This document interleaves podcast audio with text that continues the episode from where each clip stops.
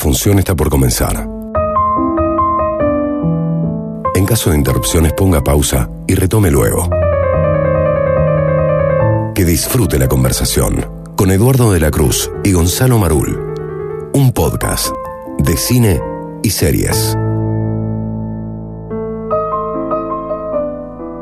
La conversación, un encuentro de imágenes, sonidos e historias. La conversación, un diálogo sobre pasiones. La conversación, un ensayo sobre el oficio de mirar.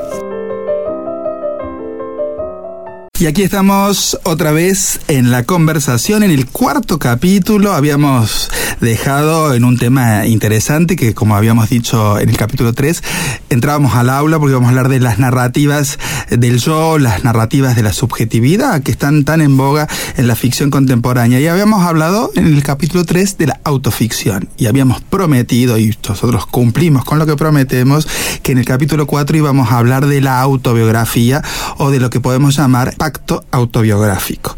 En cine, en libros, en obras de teatro y en la cultura eh, contemporánea. ¿Qué significa este pacto autobiográfico donde se van relatando las vidas? Y habíamos quedado en, un, en una diferencia interesante, que el contrato de lectura tenía que ver con la verdad. ¿Es así, querido?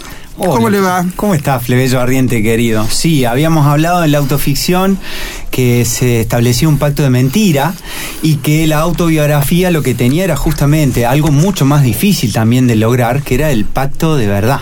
Así es, entonces lo que se cuenta, lo que se relata en las cuestiones autobiográficas, tiene que ver con la verdad o lo verosímil.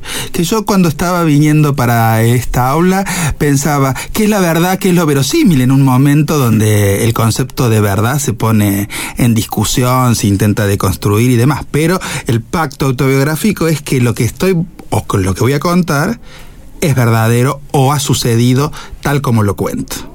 Absolutamente, y aparece ahí como un primer elemento el nombre, ¿no? Aparece el nombre como un eje central en ese pacto de verdad, porque si no está nuestro nombre propio, ya el pacto de verdad empieza a romperse. Así es, así que la pregunta de quién cuenta, quién narra, va a emerger un yo se supone que ese yo que cuenta, que narra, que muestra, es verdadero. Vamos a tratar de que en este capítulo 4 de la conversación, qué libros, qué series, qué películas hacen este pacto autobiográfico. Bienvenidos a bordo.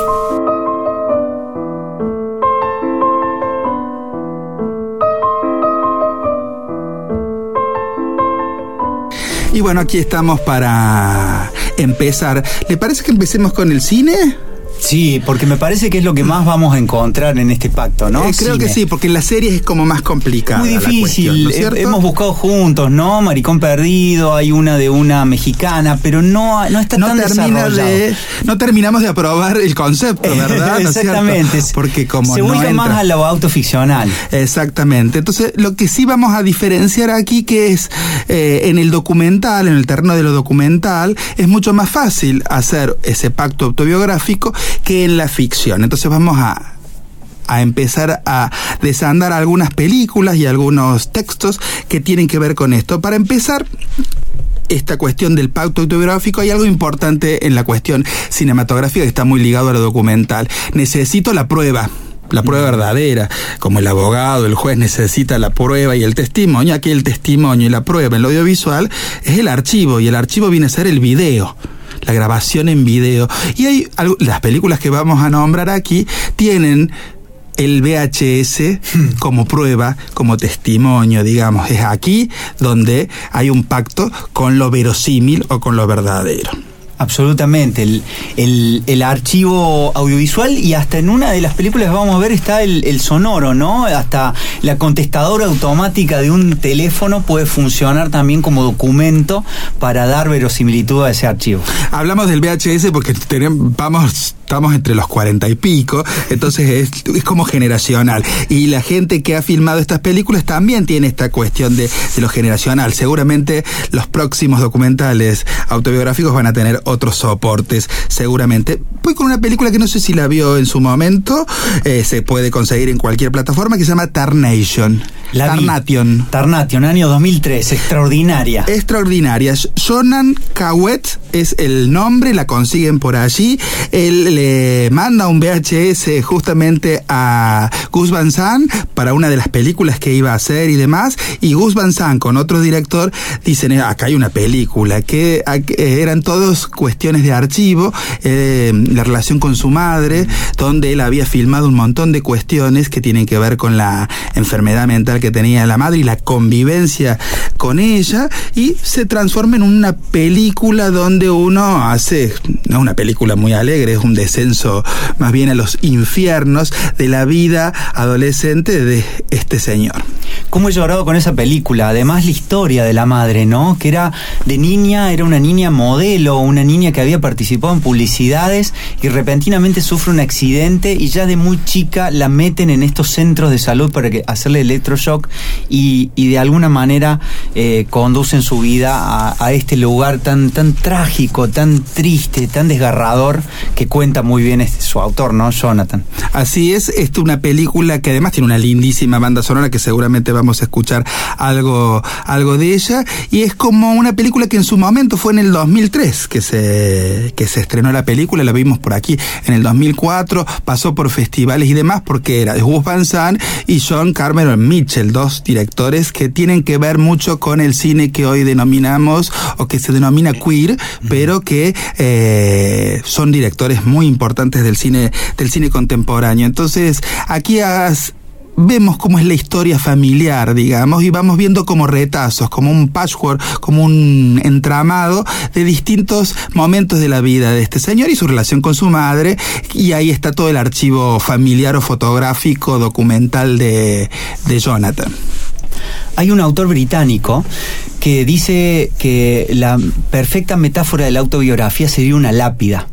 Porque la lápida tiene el, el nombre, obviamente, tiene el año de nacimiento, tiene el año de muerte y tal vez hasta tiene algún mensaje amoroso, afectivo o, cariñoso. Y que con esos, con esos puntos ya se apuntala la idea autobiográfica. Y también dice, también la lápida tiene algo abierto hacia afuera, que es lo que podemos ver, pero tiene algo hacia adentro oscuro y profundo como la muerte misma. Me parece que Tarnation es un ejemplo perfecto de esta metáfora autobiográfica. Es muy interesante la película. Después el siguió eh, filmando, ya hizo películas de ficción y demás, pero es una buena posibilidad para, para invitarlos a ver. Dentro del cine documentalista argentino voy a dar dos nombres que tienen que ver con esto y distintas situaciones. Andrés Ditela, Sí, que todos lo conocerán, una de sus primeras películas. Después Andrés empezó a seguir esa... Tiene que ver también con la relación con los padres, ¿no? Lo autobiográfico, lo materno, lo paterno, ¿no? Bueno, Fotografía se llama la película y es el primer documental. Después la filmografía de Ditela siguió, eh, siguió la figura materna, paterna, esta relación que tuvo Andrés Ditela con su madre, una mujer india, que es muy interesante tenerla en cuenta. Y Nicolás Prividera, otro director de cine argentino, también en la búsqueda de la memoria y de la identidad, hablando de su madre, se llama M. Sí. Un peliculón, también. Peliculón de que Prividera. tiene que ver con estos. Abrir el arcón o el baúl de los recuerdos y buscar algo allí que es- tiene relación con esta cita que vos decís de que acabas de nombrar, digamos, pero me parece que es bastante psicoanalítica la cuestión es abrir ese arcón de los recuerdos y ver qué hay dentro y a partir de eso armar una serie de, de narrativa Eh, usted podría hacer algo parecido porque usted tiene mucho grabado Tengo mucho VHS grabado de mi familia. a ver Sí, si la- de este capítulo 4 sale una película de Gonzalo Marul.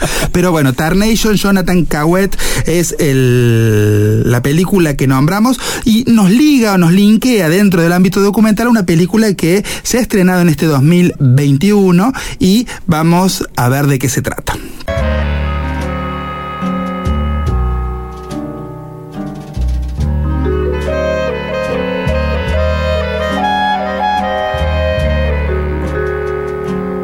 Y hay una película que nos ha emocionado, nos ha hecho llorar hasta las lágrimas porque es un documental que ha pasado por, los, por el Festival de Cannes, que fue su gran estreno mundial y ya lo tenemos en alguna de las plataformas, las legales y las ilegales. Y es la vida, ya la va a contar acá el compañero, pero es es la vida, es el ascenso y el descenso de un actor que disfrutamos con sus películas. Fue el galán, yo diría el chongo cinematográfico de los 80 y los 90. y aquí vemos como un documental mm, cómo ha transcurrido su vida y cuál es su oscuro presente. Hablamos de Val. Val de Val Kilmer, que como muy bien vos decías recién, plebeyo, él de chico tenía una pasión por filmarlo todo con su camarita familiar. Entonces, nuevamente, él recupera una cantidad de archivos, pero archivos que son increíbles, verlo a él en un vestuario, ¿sí? Con John Penn, eh, verlo él amacándolo en una, en una hamaca paraguaya a Marlon Brando, ahí no es cualquier archivo tampoco el que él tiene. Pero lo interesante de la película es que se produce un contrapunto temporal para contar su vida, que es su época de gloria y el hoy de él que ha tenido una operación muy, muy fuerte en su garganta, ya no puede ni hablar, tiene que hablar a través de un aparatito que se pone en la garganta, está eh, eh, él en un estado de salud que se lo ve deteriorado y la película todo el tiempo está haciendo un conflicto y un contrapunto temporal entre ese actor joven que venía del teatro, con muchos sueños artísticos profundos, porque uno lo asocia más a películas tal vez más de blackbuster o más del mainstream comercial, pero él tenía un afán y un deseo de participar de eh, la actuación más profunda, la de culto, de películas más independientes, algo que tal vez nunca pudo terminar de desarrollar muy bien y que paradojalmente lo empieza a lograr con su propia autobiografía. Así es, bueno, un destino, un destino trágico porque, digamos, no puede ni casi ni habla, digamos, no puede, eh, todo ese aparatito que vos contás, pero nos muestra cómo eh, contamos con un material maravilloso de archivo, que es todo ese paseo por las películas que ha hecho, digamos. Así que es un es emocionante, da ganas de buscar un pañuelito para llorar porque es creo que es una, una de las grandes películas. Cuando hagamos el, el anuario, no el archivo, el anuario del cine, creo que es una película que va a estar dentro de las mejores películas. Sería lindo volver a verla en cine porque está en una plataforma. Absolutamente, está, está en Amazon, pero es una película para ver en cine, porque no solo es un gran homenaje al cine, a la actuación, sino también a la, a la superación. A, lo que él muestra en esta película a corazón abierto es profundamente conmovedor. Bueno, esto, esto era en el ámbito del documental. Y yo decía que en la ficción es como mucho más difícil hacer esta cuestión, este contrato, este pacto con la verdad. ¿Por qué lo decía? Porque además del que está contando, hay alguien que escribe un guion y hay alguien que dirige. O sea que hay varios pactos que cumplimentar con, con, para llegar a ese verosímil de alguna manera. Y voy a lanzar dos películas, a ver si usted me aprueba el examen, profesor Marul, antes de que terminemos. Uno es que tiene que ver con un autor que vamos a hablar más tarde, que es María Antonieta de Sofía Coppola. Oh. El autor que vamos a hablar más tarde, lo vamos a nombrar mínimamente, escribió la biografía de María Antonieta. Aquí hay una biografía hecha como corresponde, pero lo que hace Sofía Coppola es de construir a esa María Antonieta. Y creo que en ese proceso de construcción, desarmarla quiero decir, está puesta su propia vida. ¿Sí? Versalles sería la vida y la relación con su padre, con el cine y toda una pesada tradición o historia familiar. Entonces me parece que hay un cruce allí. Hablo de María Antonieta, pero indirectamente hablo de mi propia existencia. Creo que me parece, ¿por qué digo esto? Tampoco es que me levante y dije esto así nomás. Creo que en el, en el cruce de Versalles y ese siglo hermosísimo que estamos viendo en pantalla, ella pone la música como el cruce y algunas cuestiones de estar eh, perdidos en, ese, en, ese, en esas intrigas palaciegas y la juventud ante todo. Después vamos a ver que la filmografía de Coppola, Sofía, hay este tema, sigue estando. Pero parece que allí ella se toma como una, toma una distancia y una cercanía, lo lejano y lo cercano para hablar un poco de ella. Lo descubrimos después, por supuesto, en las películas posteriores. Así que no viene mal recomendar María Antonieta de Sofía Coppola y en el ámbito argentino, otra directora que también después se dedicó a la ficción, esto es ficción también, que es Albertina Carri, Sí. que cuenta su propia historia, que podría haber ido al documental como Ditela o Prividera, pero eligió la ficción, Los Rubios. Y hay un proceso que ella hace que desdo- desdoblamiento, muy ligado al, el- al ámbito teatral, Al teatro. al teatro. Entonces, Albertina Carri no va a aparecer en pantalla como Albertina Carri, sino que va a haber una actriz que va a ser de Albertina Carri, que es Analia, Analia Couseiro. Couseiro, claro. Y hay un desdoblamiento muy, muy interesante. Y creo que este documental del 2003 toda- hizo, eh, fue vanguardista en algún punto para hablar de este tema de la memoria, porque lo que hace Albertina es hablar de sus padres. Después va a seguir hablando de su historia, pero ya en otros territorios y en otros, en otros menesteres. Y fíjate qué año, 2003, arrancamos con Tarnation, que era del 2003, y cerramos con Los Rubios, también en el 2003. Eh, como si fuera hoy, nos veo a los dos sentados ahí en, en las butacas del Cine Teatro Córdoba, viendo el doble programa de Los Rubios y Tarnation. Así es. Bueno, vamos a ir cerrando con un libro que le traje. Lo voy a buscar el libro ¿A verlo? y lo traigo.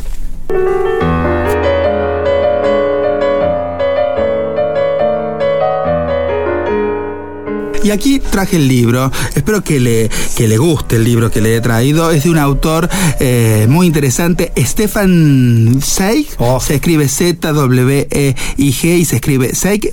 Hay una biopic, una, una película, Adiós a Europa, del 2016, de eh, María Schroeder, que cuenta un poco la historia y se basa en este, en este libro que le estoy mm, por eh, comentar. Dice Stefan en, su, en el prólogo, digamos, jamás le atribuí tanta importancia a mi propia persona como para sentirme tentado de contarles la historia de mi vida a los demás. Mucho hubo de acontecer infinitamente, mucho más de lo que normalmente le toca a una generación puntual en materia de sucesos, catástrofes y pruebas.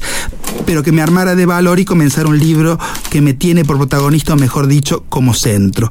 Nada más lejos de mí que ponerme en primer plano con él, salvo al modo de quien presenta una conferencia ilustrada con diapositivas. La época pone las imágenes. Yo me limito a acompañar con palabras y en realidad no será tanto mi destino el que narro, sino el de toda una generación, nuestra generación única que ha cargado con el peso del destino como ninguna otra en el curso de la historia, dice Stefan Zweig en el prólogo del mundo de ayer. Libro que hay que leer, tenerlo en la mesa de luz, que ha sido reeditado por Libros del Sorsal y que da base a esta película que les comentaba, Adiós a Europa, y que cuenta las primeras décadas del siglo XX, antes de la Primera Guerra Mundial, y que fue escrito en la década del 40, antes que Stephen Say tomara la decisión de suicidarse.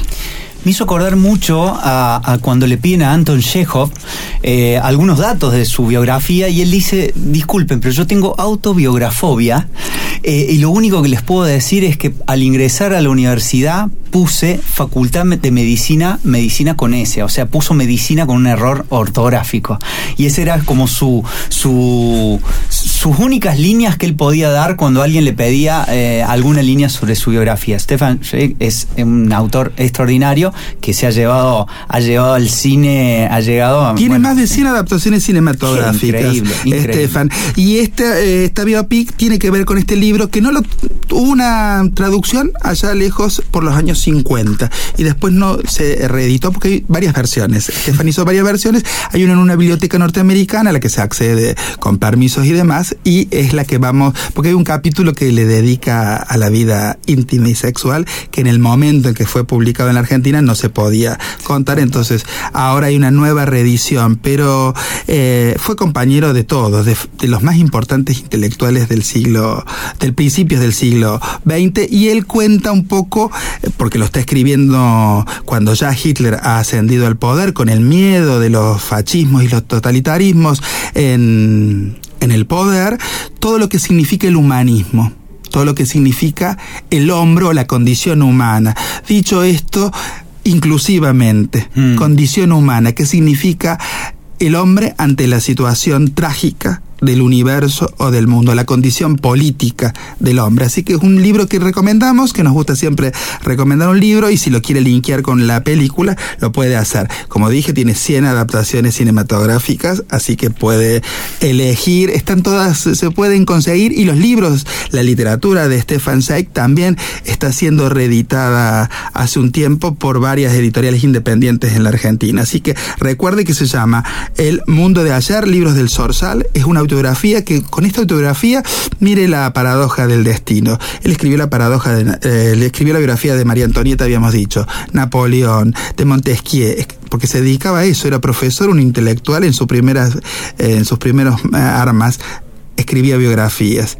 A la en el último capítulo de su vida, decide escribir este testamento literario, que es este libro que le venimos a decir y que es parte de su biografía. Obvio que como buen escritor va a decir, yo no voy a escribir una autografía, voy a hacer otra cosa. Pero aquí está. Stefan Zweig, El mundo de ayer, es el libro, Adiós Europa es la película, puede hacer un combo espectacular. Y con este combo me parece que nos vamos. ¿Y con qué nos, vamos? Nos vamos, a ir bailando. Nos vamos a ir bailando. Bailando eh, de manera extraña, porque eh, si hay algo que pasa en Val, en la película, Val Kilmer prepara durante muchísimos años su personaje, el que él consideró más importante de su vida, que es el de Jim Morrison, eh, en la película dirigida por Oliver Stone.